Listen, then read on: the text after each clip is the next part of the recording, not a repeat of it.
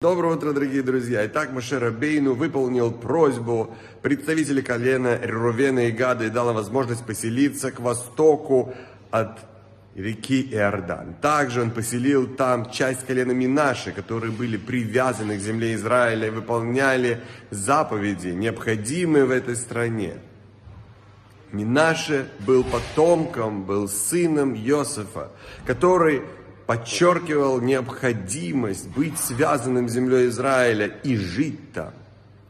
Когда мы выполняем преднамеренное нам, когда мы работаем с этим материальным миром, независимо от того, где мы находимся, на работе, в поездке, дома, мы приукрашаем этот мир, мы наполняем его святостью, и мы помогаем Всевышнему привести его к окончательному освобождению прямо сейчас – Замечательного дня, удачи во всех делах и превосходного настроения.